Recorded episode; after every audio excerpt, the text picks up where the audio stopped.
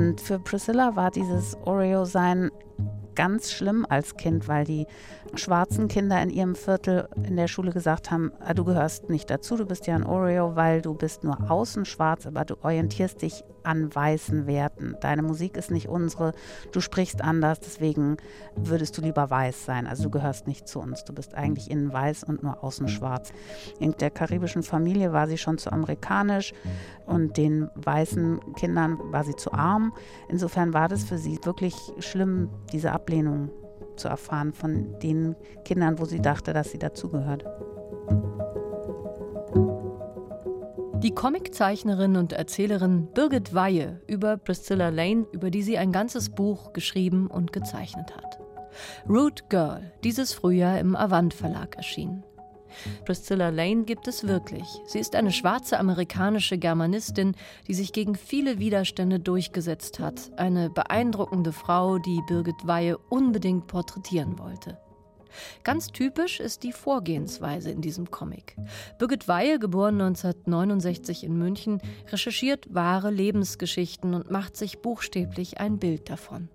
So in Mat Germanes, in dem es um mosambikanische Vertragsarbeiterinnen in der DDR geht, oder in Ich weiß, in dem sie von ihrer Kindheit erzählt, die sie in Ostafrika verbrachte.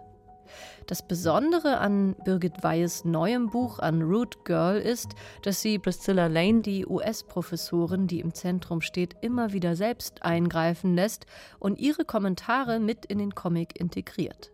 So entsteht ein produktiver Austausch, in dem es auch um die Frage geht, wie man die Biografie einer anderen überhaupt darstellen darf und dass man Fehler machen darf. Ein sehr wichtiger Beitrag zu den Identitätsdebatten unserer Zeit. Root Girl ist das Buch, um das es heute geht, in Weiterlesen, unserer gemeinsamen Literatursendung von RBB Kultur und dem Literarischen Kolloquium Berlin. Mein Name ist Anne-Dore Krohn und ich habe Birgit Weihe das letzte Mal in Hamburg gesehen, als sie 2021 das Stipendium des Lessing-Preises der Stadt Hamburg bekam, für die starke Kraft, die ihre Bildgeschichten entwickeln und weil sie zu den Impulsgeberinnen einer neuen Generation von Zeichnerinnen gehört, die auf die eindrückliche Kombination von Text und Bild setzen. Ich freue mich sehr, dass Birgit Weihe heute unser Gast ist in Weiterlesen. Herzlich willkommen, Birgit Weihe. Ja, vielen Dank. Ich freue mich sehr. Bei mir im Studio sitzt Thorsten Dönges vom Literarischen Kolloquium Berlin. Hallo Thorsten. Hallo Anne-Dore. Und wir können ja Birgit Weihe leider gerade nicht sehen, weil sie beim NDR im Studio sitzt, also in Hamburg, während wir hier in Berlin sind. Aber wir haben natürlich beide das Buch vor uns, Root Girl. Und Thorsten hat, das hat er mir gerade noch mal auf dem Weg ins Studio erzählt, die erste Begegnung mit Ihnen gehabt, Birgit Weihe, auch nicht persönlich, sondern mit Ihren Bildern. Thorsten, wann war das und was war das für ein Projekt von Birgit Wann Weihe? war das? Das ist einige Jahre her. Wann war das denn, Frau Weihe, die Ausstellung im LCB? Oh, mit den Mart Germanes? Genau. Oh, das ist lange her. Ich glaube, 2016, 17, das sowas. Hat für mich jetzt einen schönen Kreis geschlossen zu diesem Buch, denn das war tatsächlich so das erste Mal, dass Birgit Weihe im LCB präsent war mit dieser großen Ausstellung, die ganz toll zu denken gegeben hat und wo es auch schöne Veranstaltungen gab. Mart Germanis ist 2016 erschienen, eines ihrer inzwischen ja doch recht vielen Bücher. Wie viele sind es eigentlich inzwischen, Frau Weyer? Ich weiß es gar nicht. Sie wissen es selber nicht. Bin ich ja beruhigt, dass ich die Zahl nicht weiß. Matt Germanis jedenfalls ist 2016 erschienen, wurde wirklich ziemlich viel beachtet, zumal man ja sagen muss, dass Comics und Graphic Novels es in Deutschland im Vergleich zu anderen Ländern wie Frankreich oder Belgien immer noch ein bisschen schwerer haben. Matt Germanis erzählte die Geschichte von mosambikanischen Vertragsarbeitern, die in der DDR gelebt haben und dann wieder zurückgingen. Und ich glaube, äh, Frau Weihe, das kann man so sagen, ist eigentlich ziemlich typisch für ihre Themenwelt, denn sie beschäftigen sich sehr viel mit Biografien, mit Lebenslinien, so hieß auch eine Kolumne im Tagesspiegel von Ihnen, die dann als Buch erschienen ist. Woher kommt Ihr Interesse für die Biografien von Menschen, bei denen Sie ja auch zum Teil dann journalistisch arbeiten? Ich glaube durch meine eigene Biografie, weil ich eben in ähm, Ostafrika in verschiedenen Ländern aufgewachsen bin und sehr oft umgezogen bin als Kind. Und das hat mich zur Beobachterin werden lassen, weil ich teilweise auch die Sprache nicht konnte und quasi immer so ein bisschen am Rand stand und gucken musste und zuhören und lernen. Und ich denke, daher kommt das und daher aber auch eben mein Bezug zu diesem Kontinent. Ich bin da einfach oft gewesen und daher auch die Mar Germanis, weil mein Bruder sehr lange in Mosambik gelebt hat, den habe ich da oft besucht und da bin ich dann eben einem dieser Vertragsarbeiter begegnet. Mir ging es damals so, Thorsten, als ich Matt Germanis gelesen habe, dass ich so wahnsinnig faszinierend fand. Erstens natürlich dieses nicht so bekannte Kapitel unserer Geschichte, die mosambikanischen VertragsarbeiterInnen hier in Deutschland. Aber was mich besonders fasziniert hat, und das glaube ich, kann man auf alle Werke von Birgit Weihe ausdehnen, auch auf das aktuelle Root Girl, ist diese Verknüpfung von Fiktion und Realität. Sie arbeiten ja journalistisch auch, ist ein Teil Ihrer Arbeit, Frau Weihe, aber dann machen Sie das Ganze zu Bildgeschichten. Ging das dir auch so, Thorsten, dass du dann vor diesen Panels standst und dachtest, wow, da stecken ja auch wahre Geschichten dahinter? Naja, was mir wahnsinnig gut gefallen hat, ist die Umsetzung. Also, dass das dann wirklich auch sehr unterschiedlich gestaltet ist, von den Farben her, vom Zeichnen her, dass wir merken, das sind mehrere Schichten. Ja, weil du jetzt gerade Realität sagst, was dann am Ende Realität ist, ist ja eben doch gar nicht so genau klar, weil dann am Ende eben doch steht, die Lebensgeschichte der Protagonistin, die uns da jetzt eigentlich so im Dialog ja erzählt wird, als Recherche in Gesprächen, das ist dann eben doch auch ein Werk der Fiktion, ist ja dann ganz am Ende auch nochmal, weil es ja immer, sobald das durch ja, den Stift einer Zeichnerin, einer Autorin gegangen ist, ist es natürlich die eigene Anverwandlung. Aber das fand ich toll. Also diese unterschiedlichen Schichten, die auch ganz unterschiedlich gestaltet sind.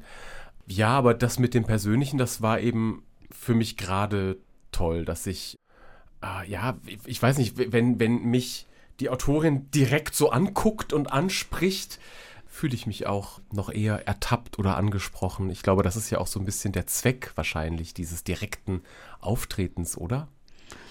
Ja, und auch ein bisschen immer tatsächlich, um zu klären, wer erzählt, weil mhm.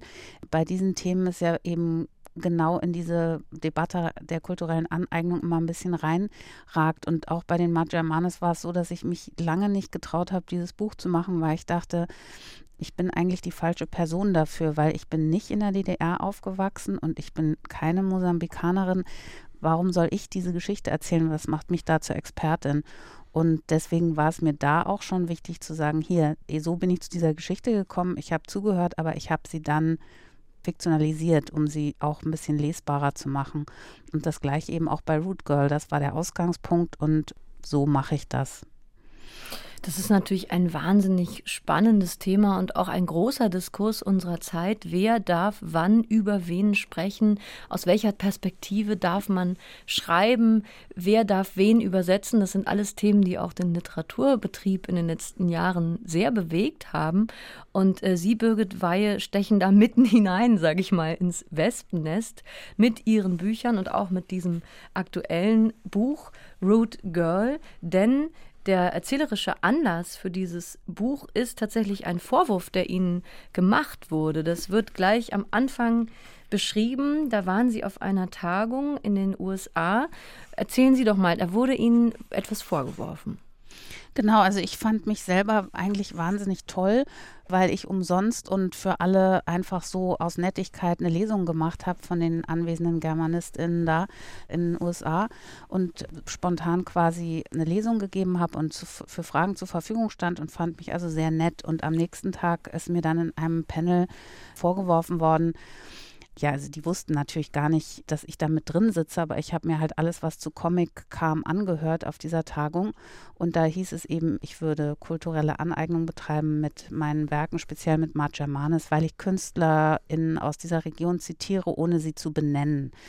Was jetzt so nicht ganz stimmt, aber ich war dann erstmal reflexartig total beleidigt und dachte, öh, ich war doch nett zu euch, wieso seid ihr jetzt nicht nett zu mir? Und das ist natürlich totaler Quatsch und viel zu kurz gegriffen und ich finde es gut, dass es diese Debatten und Diskussionen gibt und es ist gut zuzuhören. Ich bin nicht mit allen immer einverstanden und es wäre ja auch schade, wenn ich eben, wie ich da auch schreibe, nur noch über mittelalte weiße Frauen aus Norddeutschland Geschichten erzählen dürfte. Aber es ist schon ganz gut, immer mal wieder auch einen Schritt zurückzutreten und zuzuhören und dazu zu lernen. Also das war so der Prozess, der bei mir dann stattgefunden hat, nach dem ersten reflexhaften Beleidigtsein.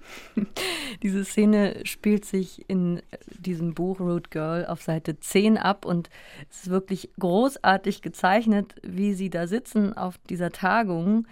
Man sieht sie von hinten auf dem einen Panel und dann kommt eben der Vorwurf, kulturelle Aneignung und dann sieht man sie, ein Selbstporträt von ihnen, wo drüber steht, ich bin beleidigt, mit wirklich tiefen Mundfurchen, Mundwinkeln, zusammengezogenen Augenbrauen. Eigentlich ein tolles Bild, auf dem Thorsten und ich uns sofort wiedererkannt haben, wenn wir selbst beleidigt sind. Sie sind dann aber ja nicht darauf stehen geblieben, auf diesem Beleidigtsein. Und Sie haben, wie Sie selbst eben schon gesagt haben, nicht ab da nur noch über mittelalte weiße Frauen aus Norddeutschland geschrieben, sondern Sie haben dieses Buch geschrieben, Root Girl, über eine Germanistin, über eine Professorin in den USA, Priscilla Lane heißt sie. Wie sind Sie auf diese Frau gekommen? Priscilla Lane hat mich angesprochen, also ich habe sie auf dieser Tagung kennengelernt und sie hatte aber vorher schon Kontakt mit mir aufgenommen, ob wir uns nicht mal über mein Werk unterhalten können, weil sie Germanistikprofessorin in North Carolina in Chapel Hill ist und sehr viel zu afrodeutscher Kultur oder überhaupt wie Hautfarbe verhandelt wird oder überhaupt alles Mögliche im Zusammenhang mit deutscher Kultur. Und da ist sie eben auf meine Comics gestoßen und wollte mit mir darüber sprechen. Das haben wir dann auch getan. Wir haben dann ein sehr, sehr langes Interview geführt über meine Arbeiten und dann war das eher so, dass ich sie aus Höflichkeit zum Bahnhof zurück begleitet habe und sie dann ein paar Fragen gestellt habe. Unter anderem, wie mir danach im Nachhinein aufgefallen ist, auch schon letztendlich wieder aus meinem typischen weißen Mittelstandsblick, dass ich sie gefragt habe, wie kommt denn eine Afroamerikanerin dazu, Germanistikprofessorin zu sein? Das hätte ich wahrscheinlich eine weiße Frau nicht gefragt. Und ihre Antwort war einfach großartig, weil sie meinte, ja, das liegt an Indiana Jones. Das habe ich dann auch nicht erwartet. Und das war dann ganz interessant. A, habe ich mich selbst ertappt sofort. Und B, war alles, was sie erzählt hat, wie sie zur Germanistik gekommen ist, so gar nicht das, was ich jetzt erwartet hätte. Und dann war das so ein Reflex zu sagen, ach toll, das ist ja spannend, kann ich da nicht für einen Tagesspiegel eine kleine Comicstrip machen oder eine Comicseite. Und ähm, dann haben wir das umgedreht, dann bin ich nach Berlin gefahren, wo sie ein Forschungssemester hatte und dann ähm, habe ich sie interviewt und es war so viel und so komplex, dass ich dann aus Spaß gesagt habe, ach Mensch, das könnte man ja ein ganzes Buch draus machen. Wie soll ich das denn jetzt auf 16 Panel runterkürzen? und dann meinte sie, ah ja, das fände sie gut, ich soll dann ruhig auch das Buch gleich noch machen, weil sie fände es gut, wenn es so Bücher gibt, die so empowernd sind für junge schwarze Frauen, dass es einfach möglich ist, seinen Weg zu gehen, wenn man ein bisschen dickköpfig ist und wenn man Hilfe bekommt an manchen Stellen. Hier im Buch, also Anna hat gerade Seite 10 zitiert, ich bin beleidigt. Und dann ist diese Begegnung mit Priscilla Lane gleich auf der nächsten Seite, auf Seite 11. Und das klingt so ganz folgerichtig. Also es gibt dieses aufwühlende Thema des Vorwurfs, kulturelle Aneignung und dann kommt genau die passende Frau zufällig zu Besuch. War das von Anfang an klar, dass das miteinander verbunden ist und dass das ein Themengeflecht ist und dass sich das aufeinander beziehen lässt? Oder ist es dann erst im Lauf der Arbeit so Ihnen klar geworden? Nee, das war wirklich totaler Zufall, dass sie direkt danach kam. Und das ist mir tatsächlich auch nicht alles bewusst gewesen in dem Moment, sondern ich dachte halt wirklich, ich mache jetzt was für einen Tagesspiegel und dann hat sich das. Und durch diesen Witz, ja, dann mach doch ein Buch draus, ähm, das hat mich dann wirklich ein Jahr begleitet und ich habe noch Interviews mit ihr geführt und bis ich mich endlich entschieden habe, dieses Buch zu machen und wie ich es mache. Also das war sehr schwierig, da eine Form für zu finden, mit der ich mich wohlfühle, weil es klar war, ich kann nicht also so tun, als ob ich Priscilla Lane wäre und ihr Leben erzählen. Irgendwie muss klar sein, dass ich mir das aneigne tatsächlich und hatte dann die Idee, warum sie nicht dann einfach mich entlarven lassen, meinen Blick auf ihr Leben und auch zu zeigen, eben was Kontext ausmacht. Und so kam es dann zu diesem Konstrukt. Unglaublich faszinierend finde ich tatsächlich die Strategie, die Sie sich dann hier ausgedacht haben, die Sie entwickelt haben. Denn dieses Buch erzählt eben nicht nur die Lebensgeschichte dieser Priscilla Lane durch und erzählt sie nach, sondern es gibt immer wieder, und das macht es so spannend und auch so wahnsinnig klug, es gibt zwischendurch immer wieder kurze Kapitel, wie so eine Art Metaebene, in denen eben Priscilla Lane mit ihnen im Gespräch korrigierend eingreift, wie Sie gerade schon gesagt haben, in denen sie kommentiert, in denen sie sagt, ah ja, das hast du gut dargestellt, Bürge, da hast du dich aber getäuscht, das war anders. Sie lassen das aber immer stehen. Das finde ich toll. Also die Kapitel vorher, zum Beispiel einmal geht es um eine Mitbewohnerin in Berlin, ja. Und dann sagt Priscilla Lane in dem Metaebenen-Kapitel danach, ah ja, die Mitbewohnerin Birgit Weihe, die hast du falsch dargestellt. Aber das Kapitel wird nicht korrigiert, es bleibt trotzdem so stehen. Wie lange hat das gedauert, bis Sie diese Art des Erzählens gefunden haben, das eben genau damit spielt, mit dieser Aneignung? Tatsächlich eben ein Jahr. Und in diesem Jahr habe ich eben Interviews mit ihr geführt. Am Anfang vor Corona eben immer noch, weil sie häufig in Berlin ist, bin ich jedes Mal, wenn sie in Berlin war, hingefahren und habe äh, weiter Interviews gemacht. Und später dann haben wir das eben über Skype gemacht, als Corona dann dazu kam. Aber ähm, in diesem ersten Jahr habe ich immer wieder hin und her geschoben und gedacht, okay, ich mache es so oder ich mache es so. Und ich habe keinen Zugang dazu gefunden, weil ich habe von den USA nicht so rasend viel Ahnung. Dann war klar, Musik ist ganz wichtig. Ihr Musikgeschmack ist aber komplett anders als meiner. Und wenn ich mir die Sachen angehört habe, die sie mir genannt hat, dann sind mir entweder die Ohren abgefallen oder jedenfalls ist mir die, die Zeichenfeder eingefroren. Ich wusste einfach überhaupt nicht, wie ich das machen soll und war kurz davor zu sagen, äh, sorry, das ist nicht mein Stoff. Und gleichzeitig hat es mich aber so interessiert und dann, ich weiß gar nicht mehr, wie es dazu kam, dass ich dachte, ja, warum nicht einfach komplett offenlegen? Hier, das bin ich, das ist sie und ich probiere das jetzt mal. wir haben Interviews geführt und dann denke ich mir aus diesen Interviews Szenen aus und dann gebe ich ihr das zum Kommentieren. Und ich hatte mir erhofft, dass sie noch viel radikaler ist und mir das alles um die Ohren haut und wir so richtig ins Debattieren kommen, aber dazu ist sie ein viel zu höflicher Mensch und hat auch gesagt, sie würde gerne irgendwann selber nochmal ihr Buch schreiben. Deswegen hat sie an vielen Punkten auch gesagt, mach du dein Ding, ich kommentiere das, aber ähm, mehr auch nicht. Deswegen ist es auch, weil ich immer wieder gefragt werde, warum sie nicht mit als Co-Autorin draufsteht. Aber das hat sie auch gesagt, das will sie nicht und das war sie auch nicht. Es ist so ungeheuer erleichternd, finde ich, dieses Buch zu lesen, gerade in Zeiten, in denen einige Debatten ja sehr erhitzt geführt werden. Und ihr Buch Root Girl, Birgit Weihe, ist eigentlich als Plädoyer zu verstehen für das Recht, Fehler zu machen. Das schreiben Sie auch am Ende im letzten Kapitel ziehen sie so eine Art Fazit. Und da heißt es, dass sie so froh darüber sind, dass sie diese Frau getroffen haben, die so geduldig mit ihnen war, die so offen war und dass sie Fehler machen durften. Das fand ich sehr erleichternd, einfach mal das auszusprechen, dass wir natürlich alle immer Fehler machen, wenn wir uns einander annähern, übereinander schreiben und so weiter. War Ihnen das auch wichtig, so ein Plädoyer auszusprechen, nicht so verschnupft, nicht so starr zu debattieren? Ja, auf jeden Fall, weil ich gemerkt habe, speziell nach diesem Vorwurf der kulturellen Aneignung, dass ich tatsächlich eine Zeit lang auch nicht mehr mich getraut habe, irgendwas zu sagen, weil ich immer das Gefühl habe, ich bin nicht auf der Höhe der Debatte. Ich weiß gerade gar nicht, worum es geht und ich benutze hundertprozentig den falschen Begriff. Und das war zum Beispiel auch was, dass ich sie gefragt habe, wie soll ich das denn sagen? Äh, sind es dann AfroamerikanerInnen oder BIPOC oder POC oder so? Und dann meinte sie, nee, schreib mal schwarz und schreib schwarz groß. Und dann war das klar. Und dann hat sie auch unterschieden, wann sie was benutzt. Und das konnte ich dann so übernehmen. Und das war dann einfach, ich durfte einfach fragen und ich durfte klar machen, dass ich einfach auch eben Fehler mache und auch nicht alles weiß. Und sie meinte immer, zuhören, einfach zuhören und nicht immer sofort irgendwie sich angegriffen fühlen, das sei schon mal die halbe Miete. Und das fand ich auch eine gute Sache. Ich dachte, ja, stimmt, stimmt, ist doch gut. Das fand ich ähm, sowieso toll bei dem Buch, dass ich auch ganz viel mitgelernt habe. Also zum Beispiel diese ganzen Verwerfungen auch in den USA zwischen den einzelnen Gruppen. Also Priscilla stammt aus einer Familie, da sind beide Eltern aus der Karibik eingewandert und da gibt es eben auch Spannungen zwischen den ähm, schwarzen AmerikanerInnen, die von Sklaven abstammen und den aus der Karibik eingewanderten. Und das war mir vorher so gar nicht klar. Ich äh, hatte nur in dem Essayband von Audrey Lorde, da geht es ja immer wieder auch drum, wie können wir zusammenkommen und diese ganzen Konflikte auch ausräumen, um gemeinsam für ein besseres Land zu kämpfen.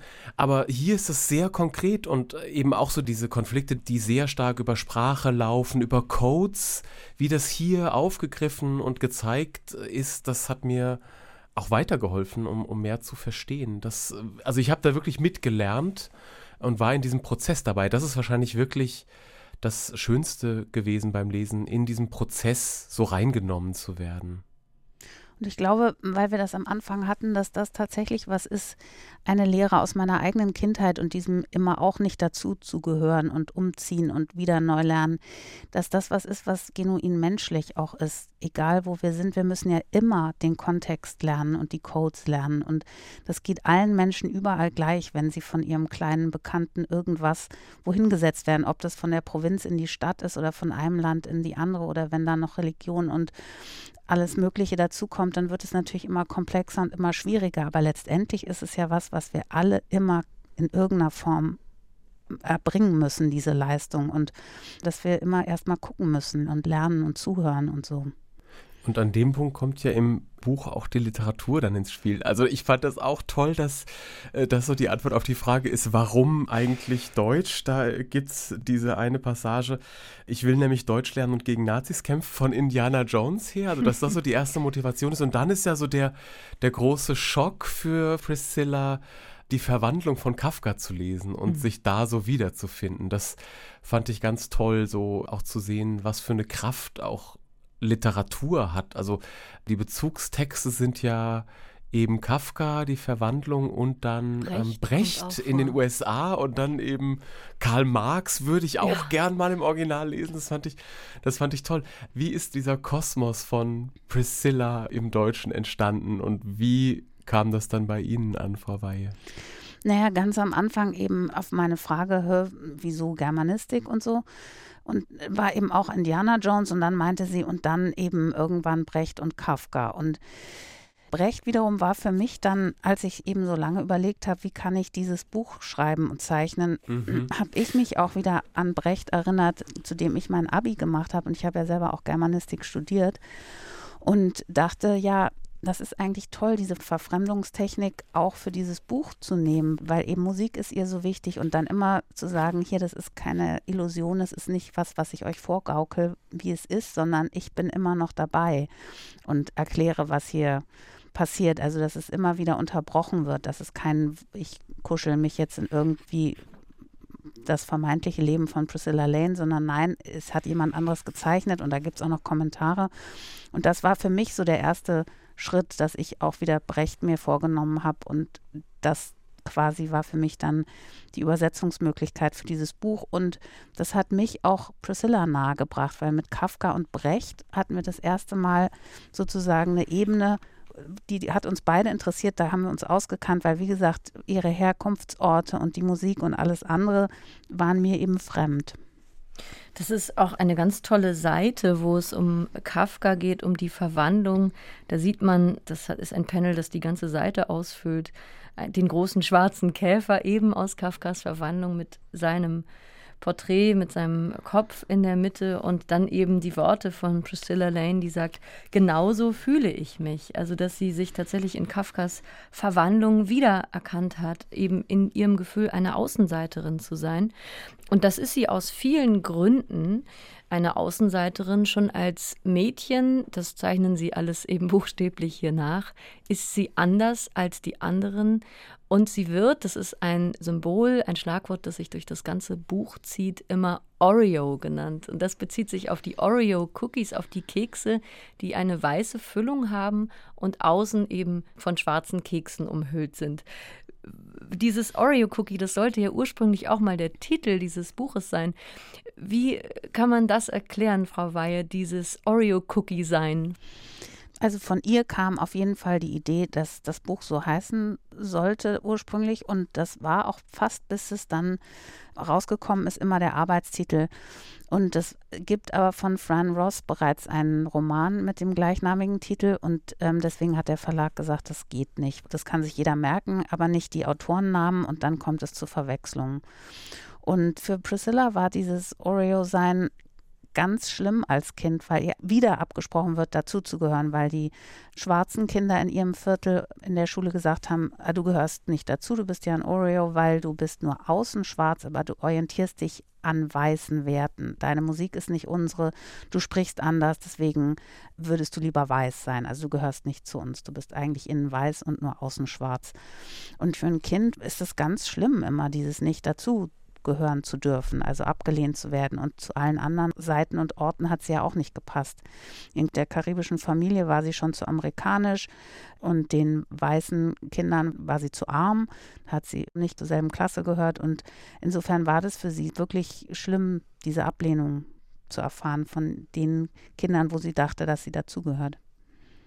Und sie findet dann aber immer wieder Freundinnen, Freunde. Das wird auch immer wieder sehr anrührend erzählt, wie sie dann doch andere findet, die sich ihr zuwenden, die sie eben nicht ausgrenzen. Und sie findet auch vor allem die Musik, mit der sie sich sehr identifiziert, spielt eine ganz große Rolle in diesem Buch. Und hinten, Frau Weyer, haben Sie auch eine kleine Playlist noch eingefügt, wo dann eben steht, welche Musik wichtig. Wo einem die Feder wegfliegt. Ja, genau. man hat sofort. Ich habe ich hab mich auch sehr gefreut beim Lesen, muss ich sagen, weil da natürlich Alben auch genannt wurden, die für mich auch mal bedeutsam waren, wie zum Beispiel die Smashing Pumpkins oder Nirvana oder die Weezer und so weiter. Haben Sie diese Musik auch während des Zeichnens und Schreibens gehört? Diese Playlist gab es quasi schon, bevor es das Buch gab, weil als ich Priscilla gefragt habe, irgendwie war relativ schnell klar, dass Musik so wichtig ist. Dann meinte ich so, naja, dann könnten wir das ja so als Kapitelunterteilung machen. Und dann hatte ich kaum, dass ich im Zug nach Hamburg zurücksaß, hatte sie mir dann schon per Mail geschrieben, für jedes Lebensjahr ein Album. Ach wirklich? ja. Und deswegen kommt es halt auch in manchen Kapiteln zur Häufung, wenn ich da halt eben Ereignisse dann zusammengefasst habe. Dann sind es ja auch mehrere Alben.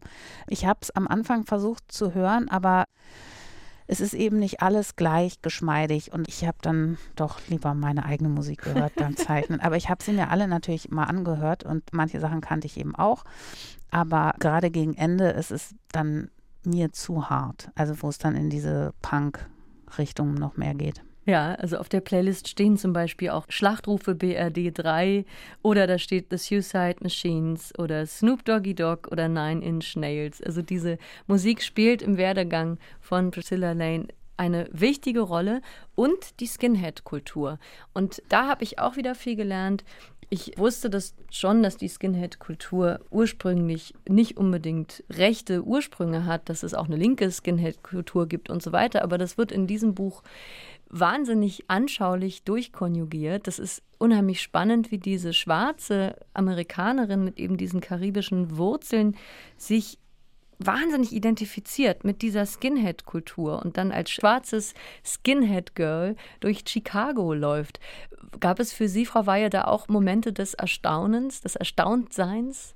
Ja, total. Ich habe am Anfang dreimal nachgefragt, weil ich dachte, hat sie sich jetzt versprochen? Wieso denn Skinhead? Und hä? Und äh, ich wusste überhaupt nichts über die Skinhead-Kultur. Also wirklich nur die allerblödesten Stereotypen. Und für mich war das auch, ich habe wahnsinnig viel gelernt und auch wahnsinnig viel recherchiert. Und da musste ich oft nachfragen tatsächlich.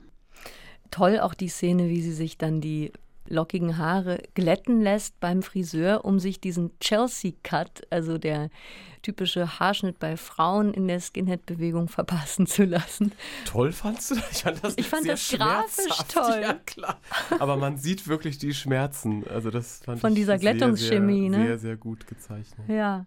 Und als sie dann nach Hause kommt, äh, schlägt die Mutter natürlich die Hände über dem Kopf zusammen, ist tief entsetzt über diesen, diesen Chelsea-Cut. Aber in ihrer Geschichte, Frau Weihe, sagt sie zur Mutter, ich bin jetzt ein Skinhead. Und im nächsten Kapitel, wo eben Priscilla Lane wieder eingreift, korrigiert Priscilla Lane, sagt, ich habe das meiner Mutter gar nicht gesagt, dass ich Skinhead war. Also wieder so ein Moment, wo sie sich etwas ausgedacht haben, ausgemalt haben, Frau Weihe, und Priscilla Lane danach eben korrigierend eingreift und sagt, es war anders. Was ich sehr spannend auch finde an diesem Buch ist dieser Moment visuell, weil es ja eben eine Graphic Novel ist, ein Comic, wo sie visuell über Hautfarben nochmal einen neuen Kurs aufnehmen. Denn am Anfang ist Priscilla Lane, wie alle anderen Figuren auch, einfach weiß. Also sie zeichnen die Umrisse und äh, egal ob schwarz oder weiß oder welche Hautfarbe, sind alle Gesichter einfach weiß. Aber dann gibt es diesen wunderbaren Moment, wo sie eben zu ihnen sagt, aber du benutzt diesmal keine Hautfarben in deinen Zeichnungen. Das suggeriert fast, dass es bereits eine post-racial Gesellschaft gibt. Wie war dieser Moment für Sie, Birgit Weihe, als Priscilla Lane sagte, Moment mal, du musst mich eigentlich anders zeichnen? Ja, der war erstmal so, dass ich dachte, ach nee, ich, ich fand mich selber nämlich wahnsinnig schlau, weil dieses Hautfarbenthema hat sich sehr verändert im Laufe meiner arbeiten, weil in den ersten Büchern habe ich wirklich die eben die weißen Personen, weil ich nur schwarz und weiß gezeichnet habe, waren halt quasi durchsichtig. Da gab es nur die Umrisslinien, also weiß wie das Papier. Und die schwarzen Personen waren komplett schwarz angemalt, also mit schwarzer Tusche. Und das sah unmöglich aus. Und dann habe ich weiter rum operiert mit lasiert, also habe die Tusche verdünnt, dann sahen aber alle POC-Personen aus, als ob sie hautkrank sind, weil diese Tusche dann so komisch eben nicht gleichmäßig sich auf hat tragen lassen und ich aber analog gearbeitet habe. Und so hat sich das immer weiterentwickelt. Und bei den Majamanes habe ich dann eben am Computer koloriert und habe so einen Goldton dazu genommen und die Weißen waren immer noch unkoloriert und so weiter. Und dann dachte ich irgendwann, mein Gott, ich lasse einfach bei allen die Hautfarbe weg, weil dann steht es nicht so im Fokus, sondern dann kann man sich auf die Personen konzentrieren und fand es unglaublich clever. Und gleichzeitig dachte ich, hey, hey, hey, das ist außerdem auch noch zeitökonomisch viel besser, weil dann muss ich nicht immer noch rumkolorieren im Nachhinein. Und ist natürlich totaler Quatsch. Also Priscilla hat recht, es ist ja so, Hautfarbe ist wichtig, darüber sprechen wir ja, das ist ja Teil der Debatte. Und dann so zu tun, als ob es die nicht gäbe, ist einfach die total falsche Abzweigung gewesen. Das habe ich dann auch verstanden. Und wie haben Sie das dann gelöst, Frau Weil? Ich habe dann ab dem Moment, wo sie das kritisiert hat, im Buch Hautfarben benutzt. Und ähm, das heißt, alle Weißen sind rosa und alle anderen sind ähm, braun oder eben eine Mischfarbe aus den beiden Farben, die ich zum Kolorieren benutze, Orange und Grün. Diese Farben, Thorsten, die haben mich auch sehr angesprochen. Das ist ja sehr reduziert von der Farbskala dieses Buch Root Girl. Es gibt ein Orange und ein Gelb-Grün in verschiedenen Abstufungen und dann eben Schwarz und Weiß. Wie hast du das beim Blättern, beim Lesen, beim Schauen, Thorsten, erlebt, diese reduzierte Farbskala? Ich fand die sehr eingängig. Ja, also wir haben da ja am Anfang schon drüber gesprochen. Das ist, finde ich, auch als Ordnungsprinzip äh, ziemlich gut, dass es eben die Ebene gibt, wo Crystals, also Priscilla Lanes Leben ähm, erzählt wird, in diesen oliv grünen Passagen und dann eben diese Interviewsituation, diese Korrekturszenen in Orange. Und das äh, fand ich super, einfach auch als Orientierungshilfe und auch wie so ein Leitfaden, wo wir ja auch dann dabei sind bei den Gesprächen und bei der Entwicklung. Und gerade das mit den, mit den Farben, wie das dann reinkommt und wie wir auch dabei sind, wie sich dieses Zeichnen entwickelt, das fand ich toll, auch so ein quasi als Blick in die Werkstatt eigentlich ja auch. Ich habe dieses Orange gewählt, weil Orange ist so ein bisschen der Paria unter den Farben. Also der wird, Orange ist, ist eigentlich sozusagen eine hässliche Farbe, mhm. weil das ist so eine, so eine Signalfarbe und die wird, in, wenn es schön sein soll, also in alten Gemälden oder so, wird es nicht benutzt. Und es ist auch natürlich erst so richtig knallig mit künstlichen Farben dann möglich gewesen. Und Orange ist wirklich was, was immer eine Signalwirkung hat und immer so ein bisschen der Outsider ist. Und dann dachte ich, ist eigentlich Orange die passende Farbe für das Buch oder für Priscilla und eben für diese Korrekturen, aber auch als Gegenpart zu diesem Olivsenf, sonst wie grünigen, rotzgrünigen, weil ich da auch da wieder dachte, das ist ja dieses Thema, dieses Nicht-Dazugehören und so ein bisschen, bisschen anzuecken. Deswegen dachte ich, muss es auch so ein bisschen unfreundliches Grün sein. Wenn Sie mal zurückschauen auf Ihre bisherigen Bücher, die erschienen sind, ob es jetzt Ich weiß ist, das ist ein Buch, in dem Sie Ihre eigene Lebensgeschichte, Ihre eigene Familiengeschichte nachzeichnen. Ich weiß auch als Wortspiel, ich weiß, also auch auf die Hautfarbe bezogen. Oder Im Himmel ist Jahrmarkt oder Mat Germanis, über das wir vorhin schon gesprochen haben, oder Lebenslinien. Wenn Sie sich all diese Bücher nochmal anschauen in der Retrospektive, Ihren Werdegang als Zeichnerin, als Erzählerin, wie würden Sie selbst die Veränderungen beschreiben, die Sie grafisch vollzogen haben? Sind Sie da jetzt an einem ganz anderen Punkt als damals, als Sie angefangen haben? Ja, auf jeden Fall. Also dieses, ich weiß, was mein Diplom war. Jedes Panel ist ein A4-Blatt. Und da habe ich extrem gerungen. Also da ich habe dadurch, dass ich nicht so richtig ordentlich comiczeichnerisch arbeite, sondern ziemlich direkt das immer umsetze, habe ich, also die sind unglaublich dick, diese Blätter, weil ich da einfach immer wieder mit Tusche und mit weißer Wandfarbe drüber und nochmal und nochmal, bis ich es so hatte. Die sind wahnsinnig rau diese ersten. Und ich habe dann natürlich im Laufe der Zeit schon mir ein bisschen Technik draufgepackt, also dass ich durchaus auch gelernt habe, dass der Computer wahnsinnig praktisch ist. Und ich habe mich schon verändert in meinem Zeichenstil. Aber ich glaube, ein bisschen ist geblieben dieses, ähm, ich bin keine geschmeidige Zeichnerin. Es ist immer ein bisschen statisch und ein bisschen rau geblieben. Aber dieses nicht geschmeidig sein passt ja auch wirklich zur Themenwahl. Also wir haben jetzt schon drüber gesprochen, es geht um kulturelle Aneignung, was darf wer eigentlich erzählen, es geht um Hautfarben, es geht um das Gefühl, ausgeschlossen zu sein, nicht dazuzugehören, es geht um Klasse, um Armut ja auch tatsächlich, um Codes. Und dann kommt eben ja auch noch die sexualisierte Gewalt dazu. Das ist ja auch noch ein, ein großes Thema, wo ich auch fand, dass das zeichnerisch wahnsinnig eindrucksvoll gelungen ist, wie einfach dieser, dieser Schmerz und diese Unmöglichkeit darüber zu sprechen ähm, gezeichnet sind oder ausgedrückt sind. Wie ist das entstanden, diese Zeichnung, diese Bilder? Priscilla wollte sehr gerne, dass das Teil dieses Buchs ist, weil es einfach ihr Leben natürlich auch entscheidend mit geprägt hat. Ich wollte aber auf jeden Fall einen Weg finden, wo so wenig wie möglich voyeuristisches Sehen möglich ist, weil das Problem bei Zeichnungen ist ja immer, dass man Dinge ziemlich genau benennen mhm. muss.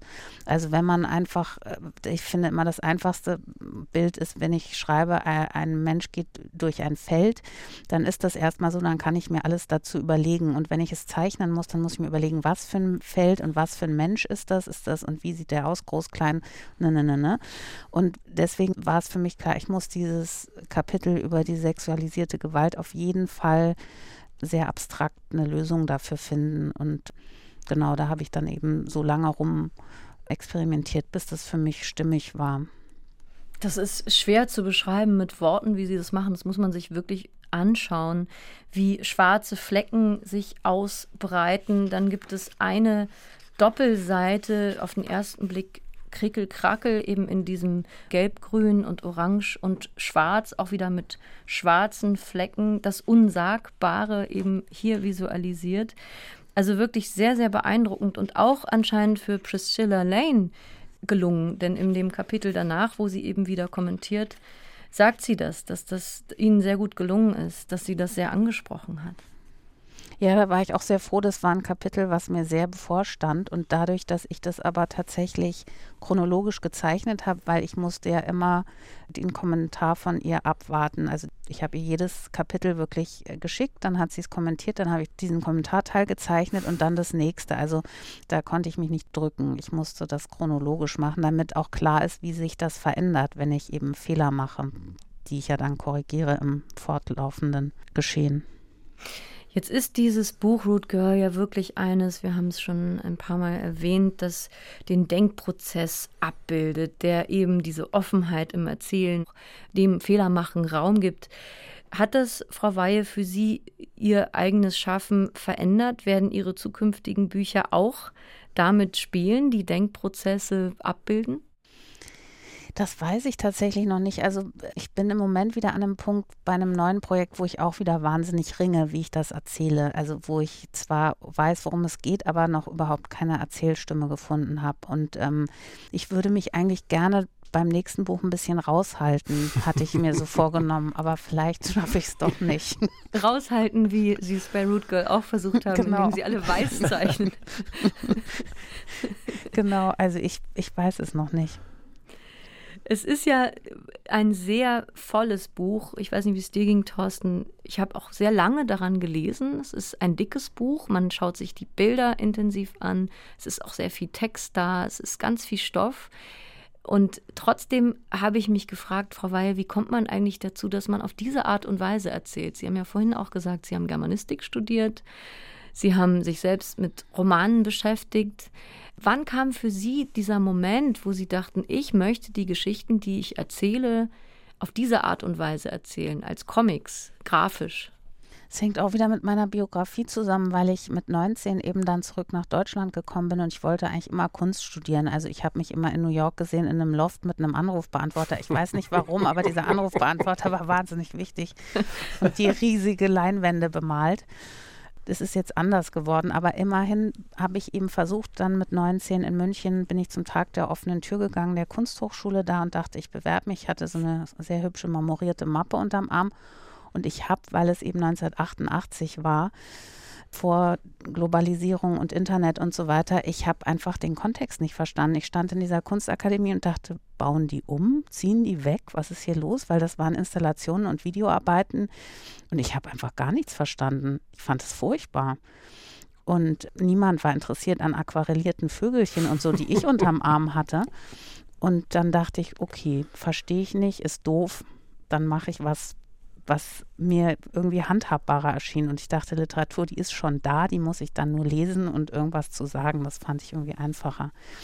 Und das war aber ein Traum, den ich einmal durchspielen wollte. Und als ich mein zweites Kind bekommen habe oder schwanger war, dachte ich, bevor ich dann irgendwie mal alt und grau irgendwo sitze und immer allen erzähle, ich hätte eigentlich Kunst studieren wollen und das bestimmt auch ganz toll gekonnt, aber ich habe mich nicht getraut, dachte ich, bewerbe mich einmal. Und wenn es dann heißt, ich bin nicht gut genug, dann weiß ich es. Und ansonsten muss ich dann gucken. Und dann haben sie mich aufgenommen und dann habe ich Illustration studiert, weil ich dachte, es ist so ein bisschen ein Job. Und da bin ich zufällig Anke Feuchtenberger begegnet. Die war meine Professorin und die hat eben keine feste Meinung, wie etwas zu sein mhm. hat, sondern die lässt einen unglaublich viel Raum, die eigene Stimme zu finden und Wort und Bild zu kombinieren. Und das war für mich das Erweckungserlebnis, weil ich dachte, supi, das ist das, was ich schon kann. Ich kann Text mit Text umgehen und dann kann ich doch jetzt noch zeichnen. Aber das spiegelt eben dieses Raue wieder. Den Text, der war mir immer viel leichter und die Zeichnung, die muss ich mir sehr viel mehr erarbeiten. Da war ich ja dann schon 31, als ich mit dem Studium angefangen habe. Wobei äh, ich das auch sehr schön fand, wie hier verhandelt wird. Also, wie, wie haben Sie gerade gesagt, dass ganz klar ist, wie etwas zu sein hat. Und das ist ja auch in der Germanistik ein großes Thema. Da heißt das dann Kanon und das spielt ja auch eine große Rolle. Also diese eine Szene, wo Priscilla dieses Mayayim-Gedicht zitieren möchte und die snobistische Professorin sagt, ja, was soll das denn sein? Das, das gibt's ja gar nicht. Äh, suchen Sie sich mal was Anständiges aus. Und dann fand ich total schön, äh, so eine kleine Zeichnung, wo so ein quasi so ein neuer Kanon aufgemacht wird. Ich glaube, da liegt Hermann Hesse, Olivia Wenzel und Maya Yim zusammen äh, auf so einem kleinen Stapel, äh, so als, als Rache an dieser Professorin habe ich das fast schon so wahrgenommen. Das fand ich sehr schön, dass das auch thematisiert wird, eben gerade diese Diskussion, was gehört denn dazu in der Literatur und was ist Pfui. Naja, es ist eben immer der Kontext. Also es wird immer aus einem bestimmten Winkel sich immer alles angeguckt. Und das ist eben das, was so erfrischend an Priscilla ist, dass sie das weitet. Einfach aus ihrer eigenen Biografie heraus auch. Und das passiert auch beim Lesen, beim Ansehen dieses Buches, Root Girl, dass sich der eigene Blickwinkel weitet. Ich muss sagen, wirklich für mich eins der großen Bücher. Ich hoffe, es findet viele Leserinnen und Leser und Menschen, die es durchblättern, die es anschauen. Denn obwohl Comics mehr und mehr einen besseren Stand gewinnen in den letzten Jahren, haben sie es immer noch schwerer als Romane. Frau Weihe, vielleicht abschließend noch an Sie die Frage, wie beurteilen Sie den Status des Comics in Deutschland? Was hat sich verändert? Naja, ist zumindest ein bisschen angekommen, dass er mal irgendwie auch im Fenster liegt in einer Buchhandlung oder so. Aber da ist äh, definitiv noch Luft nach oben. Wir, wir arbeiten dran. Ja. Zumindest haben Comics inzwischen viele eigene Foren, ob es eigene Kolumnen sind in Radiowellen. Bei RBB Kultur gibt es zum Beispiel den Comic des Monats, wo auch Root Girl von Birgit Weihe schon Thema war. Und es gibt diverse Preise wie den Max- und Moritz-Preis. Es gibt den Comic-Salon in Erlangen. Und Sie, Frau Weihe, haben letztes Jahr als erste Comic-Künstlerin auch den Hamburger Lessing-Preis gewonnen. Was bedeutet das für Ihre Arbeit? Das war für mich eigentlich der tollste Preis überhaupt, weil es so eine Aufwertung ist, weil es eben tatsächlich anerkannt wurde damit, dass es Kunst ist oder auch Teil eben dieses Kanons sein kann und sein sollte. Ja, das war ganz toll. Das war großartig.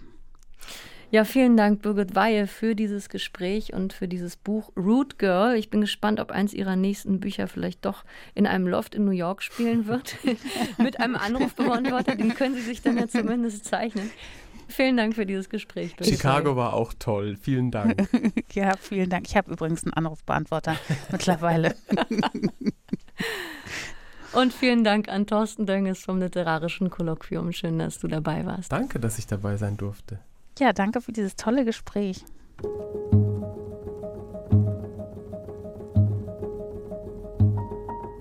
Birgit Weyes Comic Root Girl ist im Avant Verlag erschienen, hat 312 Seiten und kostet 26 Euro.